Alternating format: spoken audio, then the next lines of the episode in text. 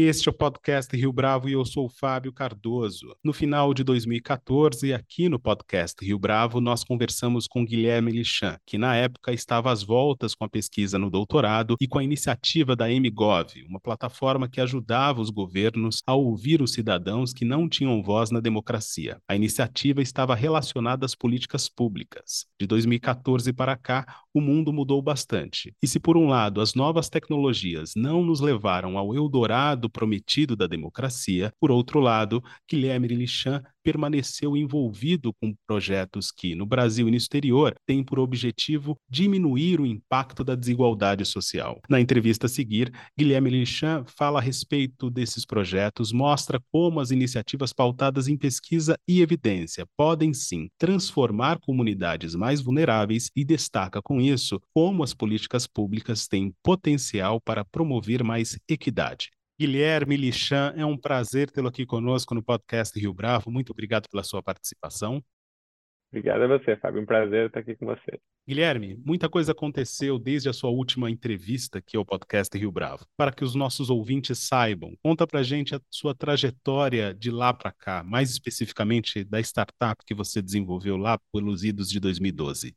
É bom lembrar o passado, aproveitar esses momentos aí para pensar, ressignificar o que aconteceu realmente nesses últimos oito anos. Aí. Quando a gente se falou lá atrás, eu estava ainda no, durante o PhD lá em Harvard, né? estudando economia política e governo, e eu tinha fundado, ainda no primeiro ano desse doutorado, uma startup, né, com outros dois sócios aqui no Brasil, chamada, na época chamava MGov, né, que era essa ideia de mobile government, ajudar o governo a ouvir o cidadão que talvez não tivesse nenhuma voz na democracia para conseguir desenhar serviços públicos, políticas públicas exatamente para esse cidadão, né? O, o público-alvo por natureza ali, né, é, da política pública, quem não tem dinheiro nem para pagar os impostos que financiam aquela política, né? E esse público raramente era ouvido e acho que ainda continua sendo verdade oito anos depois que esse público é pouco escutado, é, engajado no desenho de qualquer das políticas, em particular das políticas sociais. E a empresa surgiu para resolver um problema, né? Eu estava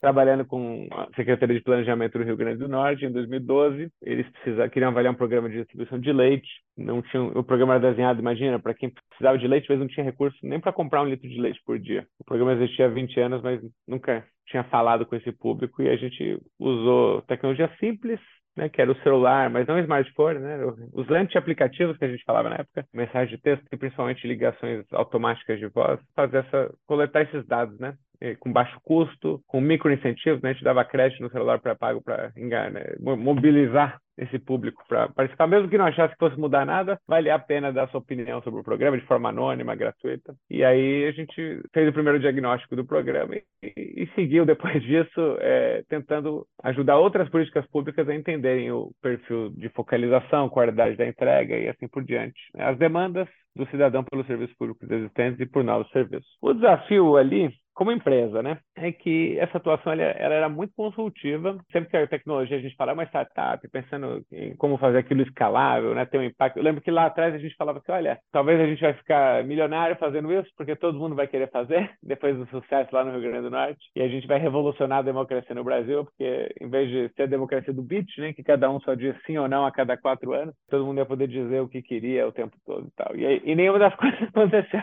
Nem a gente corria fazer aquilo e nem a democracia democracia mudou, porque cada lugar, ainda que tivesse interesse, queria fazer de um jeito diferente. Era realmente bem consultivo, assim, se cada um quer a sua própria pesquisa né, para avaliar seus próprios programas, rodando de um jeito diferente, com desafios enormes de cadastramento do público de interesse, de implementação mesmo da parte que o governo é, tem, a princípio, tem capilaridade para chegar até esse público, mas faz isso, na maioria das vezes, muito mal. Então, desde 2012, ali, quando a gente criou a empresa, agora são 10 anos, né?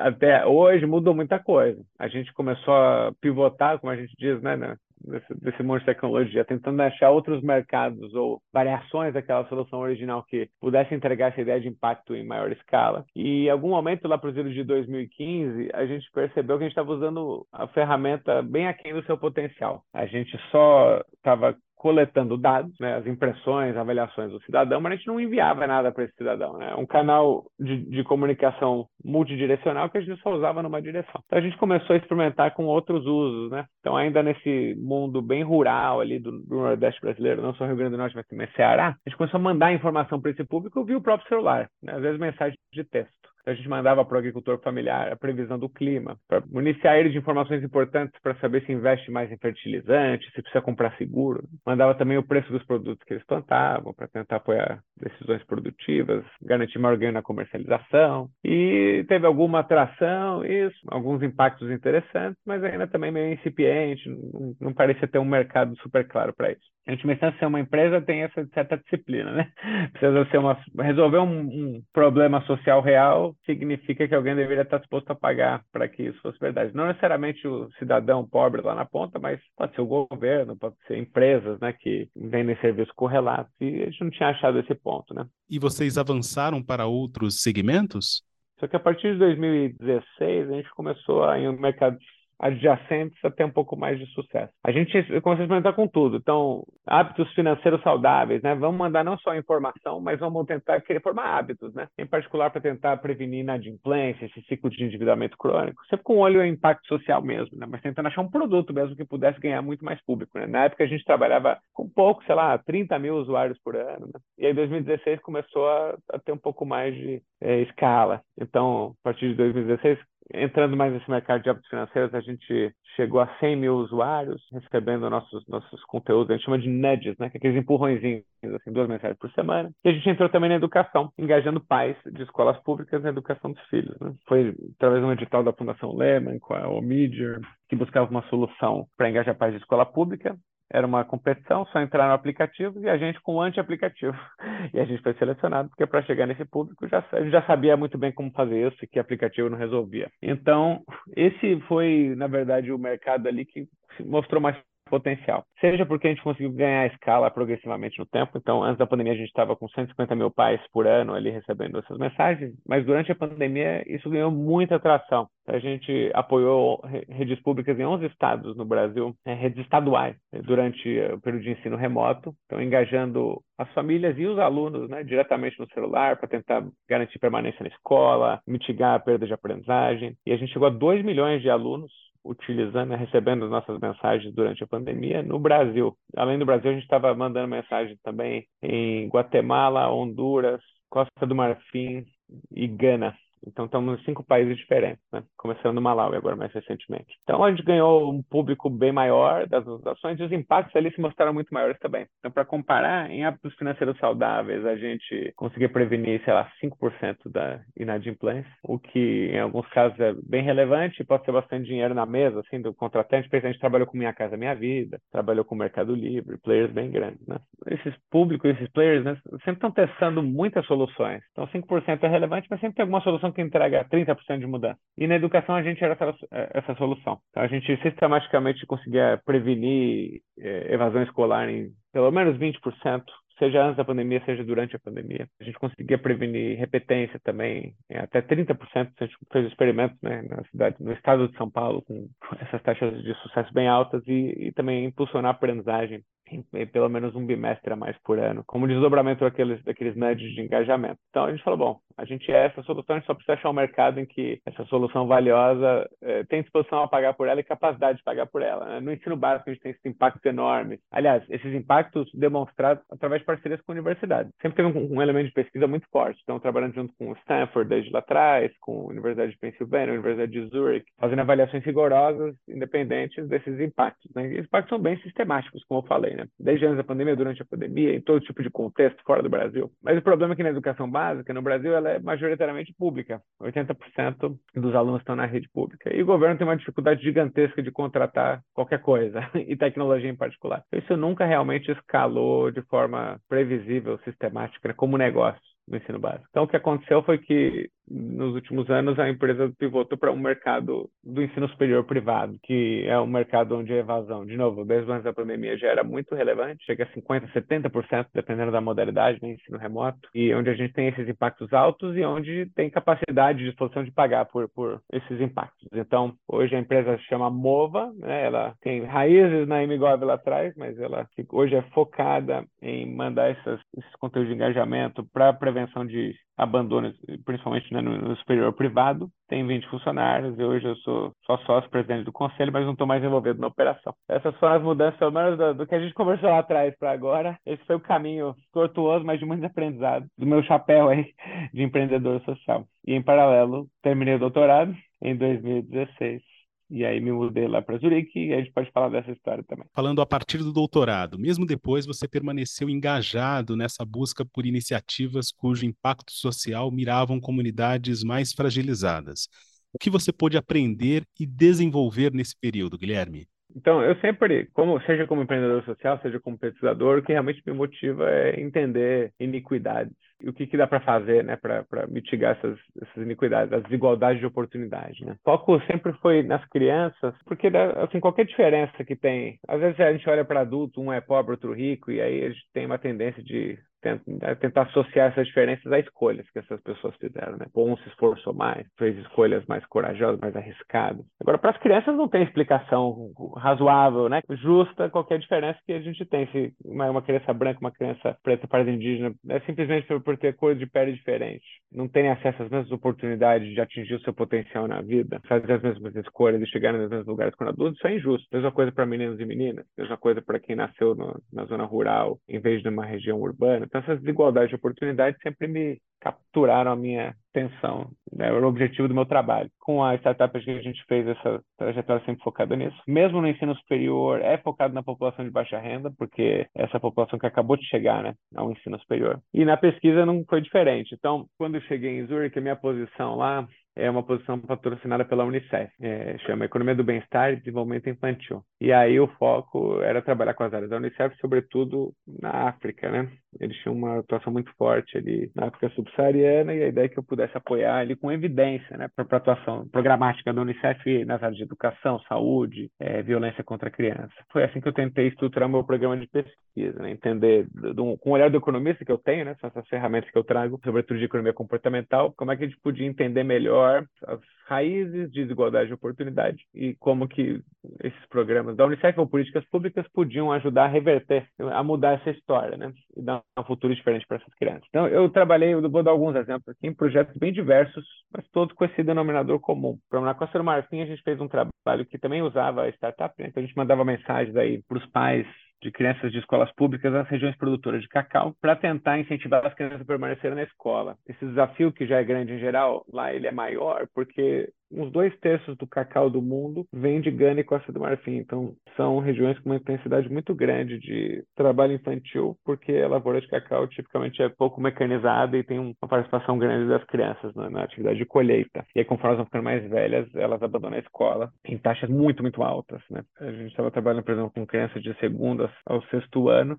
de até 12 anos, e as taxas de trabalho infantil era uma coisa assim 40%, 50%, estão muito elevadas mesmo. E o desafio é tentar manter essas crianças na escola, mas não é óbvio que simplesmente engajar os pais vai fazer qualquer diferença, tem né, pressões econômicas enormes para que as crianças sigam trabalhando, tem acho que uma né, falta de motivação, falta de uma expectativa baixa de que a escola seja esse caminho para transformar a realidade, né, transformar o futuro. Mas a gente acha um resultado surpreendente, né? Então, duas mensagens por semana, mesmo nesse contexto, mesmo no contexto pais com letramento bem limitado, né? Mensagem de texto direto no celular. Esses pais foram capazes de reduzir eh, abandono escolar em 50% nesse público. Então, esse é um exemplo de pesquisa que acho que mostrava, permitia que a gente aprendesse mais sobre parte dessa desigualdade de oportunidades. Você vê, não, é, não são só as pressões econômicas racionais que tiram as crianças da escola, mas também essa falta de proximidade da, da comunidade escolar com, com esse contexto, né, com a vida escolar de seus filhos. E, e uma simples mensagem podia mudar essa realidade, manter essas crianças na escola. Além dessa, houve outras experiências marcantes nesse período? Esse era um exemplo de trabalho. Eu trabalhei também no Malawi com casamento infantil. Então, ali o desafio é que mais de quatro de cada dez meninas se casam antes dos 18 embora a idade legal para se casar seja 18 anos. Né? Então, uma taxa de casamento infantil muito alta, porque isso é um problema, porque as meninas, em geral, engravidam quase todas, né? Até um ano depois de se casarem, e aí isso é gravidez na adolescência, quando né, acontece nesse contexto de casamento infantil, tem risco para a criança, risco para a mãe, e, meio que mecanicamente associado a abandono escolar. Essa menina engravida deixa a escola. Então, a taxa de graduação no ensino secundário, né, no ensino médio, é muito baixa, sobretudo entre as meninas. Né? Se concentrado nas meninas porque tem a ver com uma, a origem da tradição é cultural numa dessas sociedades de, com laços de sangue, em que a maior contribuição que alguém pode dar para a sociedade, ou uma das maiores, é ter filhos.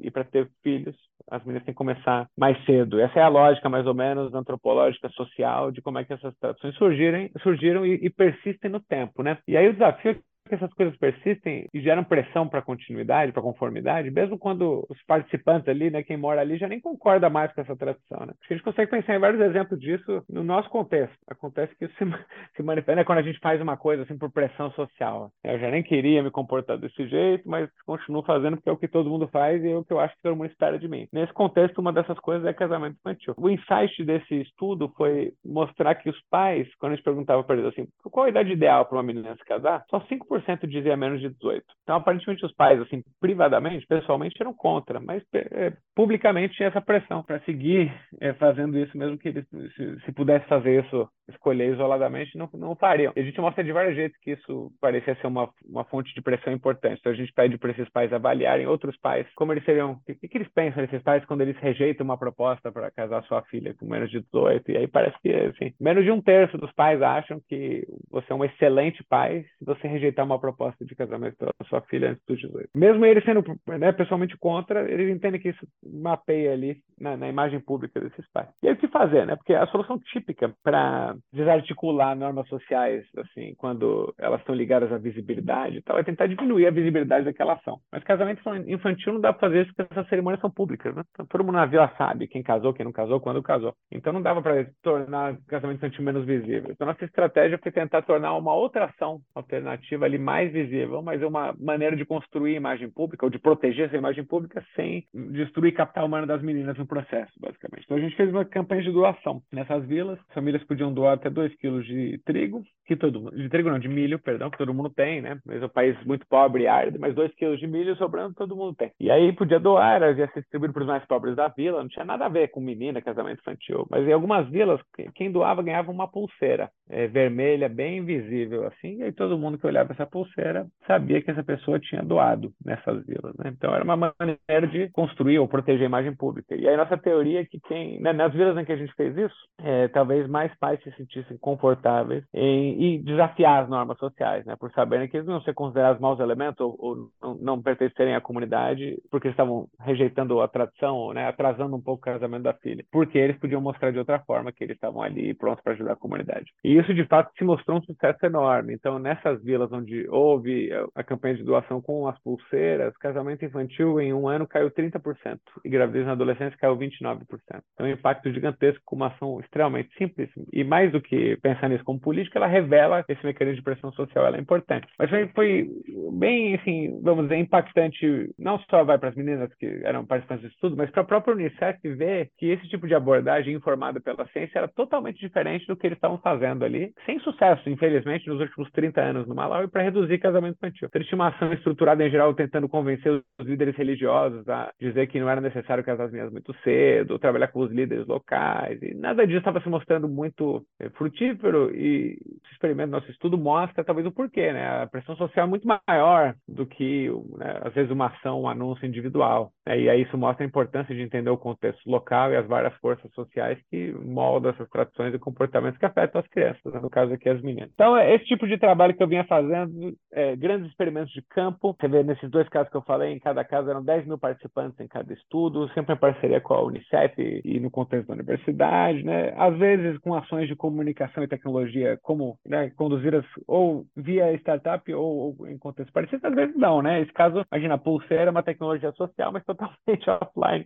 É, muita gente nem chamaria isso de tecnologia. É, e assim eu fui desenvolvendo meu trabalho no Malawi, tenho feito coisas até mais ousadas atualmente, com aquelas tecnologias vestíveis, né? wearables, para acompanhar desenvolvimento infantil, entender investimento nas crianças durante a primeira infância. Então, assim, eu consegui muitos parceiros em torno dessa causa, né? Tem uma rede de pesquisadores parceiros, de financiadores também, principalmente na Europa, mas nos Estados Unidos também, que me permitiu avançar nessa agenda. E aí, mais ou menos uma metade dessa agenda foi concentrada no Brasil nesses últimos anos. Né? Então, sobretudo, antes da pandemia, focada nos efeitos de engajar os pais e os, e os alunos é, na educação, tentando também, entender também modelos mentais limitantes. Né? A gente trabalhou no Brasil com, tem uma teoria famosa lá de pesquisadores de Stanford que chama mentalidade de crescimento, mentalidade fixa, né? da Carol Dweck, tem um livro best-seller no mundo e no Brasil aqui que chama Mindset. Então, a ideia é que tem bastante evidência para os Estados Unidos, para a Europa, de que isso é uma questão, né? O que, que, é isso? São crenças sobre a maleabilidade da inteligência. Então, se eu perguntar assim, Fábio, me responde o seguinte: vamos dizer assim, você não é bom de matemática, então isso quer dizer que você nunca vai ser bom de matemática? Você concorda? E aí, eu imagino que você discorde, eu espero que você discorde. Quem, quem discorda porque acha que a mentalidade, que, que a inteligência é maleável, né? Que dá pra gente ficar bom, né? mesmo naquilo que a gente não é, os pensadores chamam isso de mentalidade de crescimento. Por outro lado, quem acha que, não, se eu não sou bom numa coisa, nunca vou ser bom naquilo, tem o que a gente chama de mentalidade fixa, né? Essa é uma coisa muito rica. Dá para eu ter mentalidade de crescimento numa área e de fixa na outra. Eu posso achar que eu aprendo qualquer coisa em matemática, mas que eu nunca vou ser bom de arte. e tem várias manifestações de, de mentalidade fixa, né? Então tem que é o que nos interessa na educação, né? No fim das contas, pode ser que um mau aluno, né, tá, tá indo mal na, na escola. Se esse aluno ou aluna acreditar que não tem nada para fazer, porque resultados né, educacionais eles são frutos do talento ou da falta dele e não do esforço, então isso gera um ciclo vicioso em que esse aluno não vai se esforçar e vai seguir tendo mau desempenho, meio que uma profecia autorrealizada. Como é que se propõe esse debate em termos de políticas públicas, Guilherme? Pois é, então a gente sempre faz esse, esses estudos em parceria com o governo e tal. No Brasil, a gente estava tentando mapear se isso era uma questão e qual era o tamanho do problema nas escolas públicas, né? Então a gente começou querendo fazer pesquisa em São Paulo, veio a pandemia, tentou mudar para o Rio, acabou rodando em São Paulo mesmo, né? No contexto público aqui no Brasil é mais difícil em geral tanto fazer os estudos como desenhar as políticas. Por quê? Porque imagina essa coisa de mentalidade, o jeito típico de levantar essa informação, se o aluno discorda ou concorda daquilo que a gente está falando, é, que, que a inteligência é maleável e tal, é fazer isso com, com, pesquisas no computador. Então o aluno vem para uma sessão, senta no laboratório e aí, em geral, responde essas perguntas. Ah, você acha que inteligência é fixa ou pode ser mudada? E assim vai. Se não é bom de matemática, dá para ser bom de matemática. E depois, em geral, tem uma intervenção, que é lá uma sessão de uma hora em que o aluno aprende sobre o funcionamento do cérebro e tem uma metáfora lá de que seu cérebro é que nem um músculo, né? Quanto mais esforço você faz, mais forte ele fica. E aí, no final, a gente tenta entender se mudar, mudar as crenças do aluno sobre a inteligência e o talento. Então, tudo isso já é feito no computador. E aí, quando você vai no Brasil e você fala, eu quero fazer isso aqui na escola pública, não dá porque eu não tenho computador, os computadores não funcionam, a internet não funciona, né? E aí na pandemia, obviamente, isso nem era uma questão, porque ficou óbvio que em casa certamente não tem a estrutura adequada que o aluno teria se tivesse sentado num, numa sala equipada, com acesso funcional e tal, para estudar remotamente. Então, para a gente trabalhar isso com a política pública, a gente precisa adaptar tudo, né? Desde, nem, nem, vou chegar na política depois, mas até a mensuração precisa ser adaptada. Então, a gente usou a o expertise de infraestrutura de pesquisa via telefone para fazer essas pesquisas via SMS. Em 2021, enquanto São Paulo estava retomando aulas presenciais na rede estadual, aqui estão as escolas de fundo 2 e médio, a gente rodou uma pesquisa com 800 mil alunos, né, de sexto ano à terceira série do médio, perguntando a cada duas semanas, mais ou menos, se, se eles achavam que, que, a inteligência era fixa, se eles podiam ser bons de matemática e tal. E aí vem os resultados meio chocantes, né? Não sei se é chocando ou confirmando talvez que a gente já imaginasse, né? Dois de cada três alunos concorda que se não é bom de matemática, nunca vai ser bom de matemática, né? Na escola pública aqui, talvez saindo numa pandemia, talvez não seja super, mega surpreendente. Mas é trágico diante daquela possibilidade de ciclo vicioso que eu falei. A gente só conseguiu mapear isso que a gente adaptou à mensuração, né? E a gente validou que essa medida captura aquilo que a gente quer, tem todo um trabalho pesado de pesquisa e tal. E a gente falou, bom, e o que tem para fazer sobre isso? Bom, tem, a literatura diz que a gente pode interferir diretamente no aluno, mas que a gente deveria também interferir interferir no entorno. Porque, em geral, o aluno chega nessas crenças não sozinho, né? Ele formou essas crenças, seja porque ele se frustrou pessoalmente, mas também porque os pais, os professores reforçam essa ideia. Quem só, só vai bem quem tem talento, quem não tem talento não adianta insistir. Né? Vendo essa visão de mundo segmentado, a literatura exterior chama de affordances. Então, a gente falou, bom, temos que trabalhar tanto no aluno quanto no entorno. Foi isso que a gente fez. A pandemia também via SMS, né, dessa retomada de 2021, mandando mensagens duas por semana para os alunos e para os pais, sorteou, né, quem recebia e quem não. E aí, com variações dessa essa mensagem do que seu cérebro é que nem um músculo, duas vezes por semana. E os resultados são interessantes, assim, são promissores pelo menos sobre o mecanismo de intervenção. Então, a proporção de alunos que tem aquela mentalidade fixa cai de dois terços para uns 55%, então cai né, próximo de 20%. Então, um resultado importante de mudança de mentalidade, criação de mentalidade de crescimento. E os resultados educacionais mudam na, na mesma toada. Então, aumenta a frequência escolar, aumentam as notas tanto no boletim quanto nas avaliações padronizadas e reduz a evasão enquanto duram as mensagens. O copo meio vazio é que quando as mensagens param, elas param, pararam no meio do ano, ao longo, o resto do ano, ainda que os efeitos persistam, eles vão ao, ao, gradualmente desaparecendo. É, o que sugere que essa coisa do entorno, aí, do que diz o professor, o que diz, dizem os pais, e que o próprio aluno vai formando ali, volta a cristalizar no, no, equilíbrio anterior, né? Em que um monte, a grande maioria tem essa mentalidade fixa. Então, do ponto de vista de política pública, dá para quebrar estereótipos e modelos mentais com ações de comunicação bem focadas, né? A gente, inclusive, mostra que com tecnologia dá para focalizar melhor, porque cada aluno, em última instância, precisa de uma mensagem diferente. E tecnologia consegue descobrir isso com machine learning, inteligência artificial, com grandes números, né? Que uma rede pública tem. Mas não é um trabalho nada fácil pelos desafios vários que a gente já falou, né? Da rede pública, do, do entorno, mudar as crenças de todo mundo, não basta mudar só as crenças do aluno. Então, isso é um dos exemplos aí do, dos projetos que eu estava fazendo fora e no Brasil, antes da pandemia e durante ela. Todos focados em equidade educacional e combinando tecnologia, ciência, psicologia, economia, sociologia, antropologia. Tava, assim, é o que eu amo fazer e acho que eu tive a, o privilégio de passar por lugares que foram me abrindo as portas para que eu pudesse fazer cada vez mais. E quais são os projetos com os quais você pretende se envolver daqui para frente? Ótimo. Está um ótimo momento para pensar isso, porque eu estou de mudança, né? Então, eu estou encerrando esse ciclo lá na Universidade de Zurich, no meio do ano que vem, mês de 2023, e aí começo em Stanford, eh, na, na Graduate School of Education, né? Escola de Educação, eh, em setembro de 2023. Foi um período de pelo menos sete anos lá, quem sabe mais, em que eu vou realmente poder focar na, nos temas de educação e, sobretudo, em Brasil, porque lá tem um centro, né? Que é o, o Centro Lehman focado em políticas educacionais e empreendedorismo educacional no Brasil. Então é tudo que eu faço e amo, né? Combinado num lugar só. Então acho que vai me dar muita oportunidade de poder entender mais a fundo quais são as várias causas de iniquidades educacionais no Brasil e como é que a gente pode endereçá-las, né? Meu plano tem vários planos, né? Mas é, um deles é trazer esse trabalho de primeira infância, né? Com as tecnologias do Malawi para o Brasil. A gente está desenhando uma parceria com a Girando Falcões para atuar em várias das favelas nas quais eles estão presentes. Como parte do trabalho de acompanhamento, visitação domiciliar que eles já fazem, coletar dados dessas crianças para poder informar formar políticas de primeira infância, entender o que cada criança precisa, quais são as desigualdades, às vezes, dentro do domicílio e, e o que fazer para endereçá-las. Então, essa é uma agenda que eu acho que vai ser importante. Eu também tenho mergulhado aí mais a fundo nessa mensuração de iniquidades educacionais. A gente soltou um trabalho recente quantificando o quanto que as elites no Brasil capturaram dos, dos retornos da educação ao longo dos últimos 40 anos e aí com alguns insights, acho que ricos, assim, né? Então, a gente acho que na discussão, no debate público e falando de políticas de redução de de desigualdade, a gente tende, tende a focar muito no ensino superior quando a gente fala de educação, mas a gente mostrou no trabalho que a maior parte, disparado, né, das iniquidades educacionais, na verdade, está concentrada no, no, ensino básico, no fundamental e médio. Por quê? Porque o Brasil ainda está muito longe de ter uma população onde o,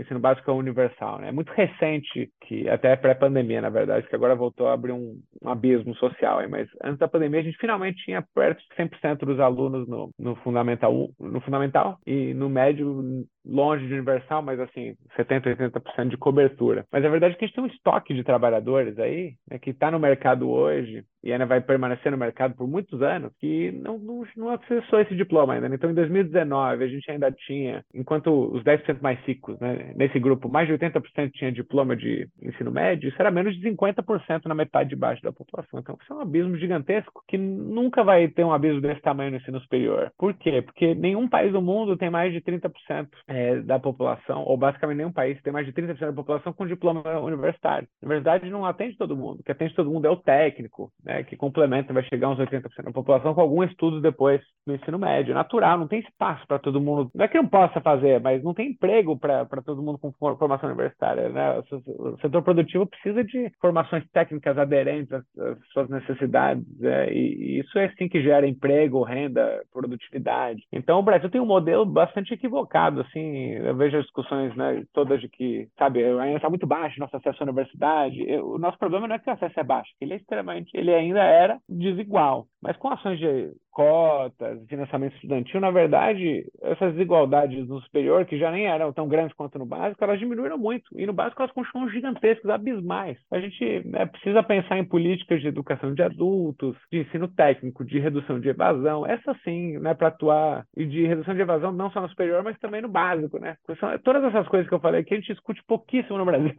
E essas precisam ser as prioridades, né? E eu acho que eu vou conseguir contribuir, não só diretamente eu, mas ativando esse ecossistema que tem lá em Stanford, é, para pensar o Brasil, é para trazer as melhores práticas internacionais, para construir uma agenda de fato de expansão do ensino técnico com qualidade, integrado ao setor produtivo, para garantir redução de desigualdade, além de crescimento da produtividade do trabalho paralisada há 40 anos, uma agenda de educação de adultos, né? Teve o centenário do Paulo Freire mais cedo esse ano, e Paulo Freire lá atrás falava de como alfabetizar em, em quatro semanas, porque letramento era a condição mínima para o exercício da cidadania lá atrás, né? Não podia votar quem não soubesse escrever. Aí eu fiquei me perguntando, hoje em dia, quais são as condições mínimas para a cidadania? Continua sendo, claro, saber ler e escrever, talvez num nível mais sofisticado, né, para poder acompanhar jornal, internet. Mas tem muitas outras coisas que definem essa cidadania, né? É ter um entendimento básico de estatística, talvez, para entender o que está acontecendo com inflação, com o, né, com o seu salário, para conseguir ler jornal, para entender a distribuição de intenção de voto. Talvez precisa ter um entendimento mínimo de um letramento digital, talvez precisa ter educação financeira, talvez precisa ter algum conhecimento de inglês. Então, acho que a gente vai precisar repensar essas várias coisas e tem esse saber nas universidades lá fora, né? Tem esse saber do que, que outros países fizeram e que a gente pode aprender, né? E também um saber gigantesco dentro do Brasil ainda pouco aproveitado, né? O que que o Brasil já vários lugares fazem bem, mas a gente ainda sabe pouco. Para ilustrar, eu estou agora engajado numa pesquisa com outros colegas sobre turmas multisseriadas no Brasil. O que quer dizer isso? Né? As turmas em geral são divididas por série. Então, eu tenho uma turma do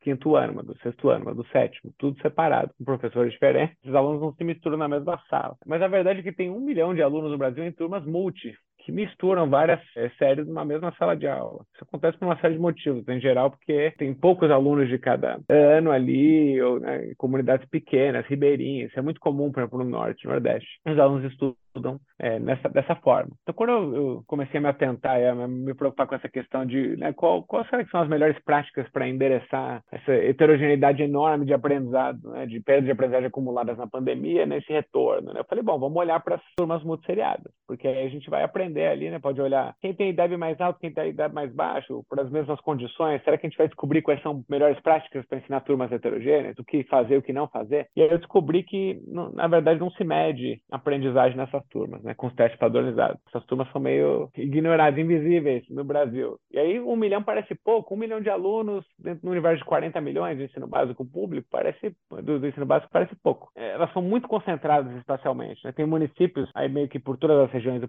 do país onde essas turmas chegam a representar 40% das matrículas. Então, é um universo enorme sobre o qual se sabe muito pouco e eu venho trabalhando com esses coautores para entender, né, dar visibilidade para essa, essa história. E, e, eu acho que com isso a gente vai aprender muita coisa, não só sobre certas armadilhas do, da política pública no Brasil, por exemplo, como a gente não mede aprendizagem ali, não tem incentivo para as redes priorizarem essas turmas e esses alunos, porque se eles vão mal na, na, na, aprendizagem não prejudica transferências é, federais que estão condicionais ali à melhoria desses índices, tipo o IDEB. Então, fica também num ciclo vicioso que, de novo, vai escantear e, certos alunos, em geral, né, os mais vulneráveis, que estão nas regiões mais isoladas e mais rurais, e aumentar a desigualdade de oportunidade. Então, esse é um exemplo de coisa que já estou fazendo, mas quero fazer ainda mais com os recursos e humanos e financeiros e, e tecnológicos que a gente tem lá em Stanford para aprender, para que o Brasil possa aprender mais, inclusive com o próprio Brasil.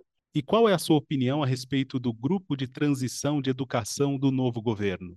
Eu acho que é um grupo de muita qualidade, né? A gente tem lá a Priscila Cruz, do Todos pela Educação, a gente tem o Alexandre Schneider, que foi secretário de Educação do município de São Paulo, o Veveu Arruda, que era né, prefeito de Sobral, e muitos outros nomes de peso que, assim, dá uma alegria, um alívio, né? Voltar a ver gente que entende do que, do, que fala na pasta ali, né? em torno da parte de educação porque nos últimos quatro anos a gente teve um descaso completo, um absurdo, uma tragédia educacional, justamente talvez quando a gente mais precisava falava de gestão, né? É, boa gestão educacional para mitigar as perdas da pandemia. O desafio de quem sentar na cadeira do ministro e do, do seu entourage ali nos próximos quatro anos vai ser gigantesco. A minha previsão é que a gente vai né, perdeu na pandemia uns 30% dos alunos de fundo de e médio que não estão na escola. É um desafio gigantesco trazê-los de volta e recuperar as perdas de aprendizagem que ainda são enormes, mas são as pessoas certas que estão envolvidas. São né, gente que está há muitos anos no debate, que conhece as melhores práticas, práticas internacionais e é muito séria, né? Que vai garantir que a gente parte de um lugar melhor no início do ano que vem, que vai ter gente muito boa e muito séria sentada onde precisa para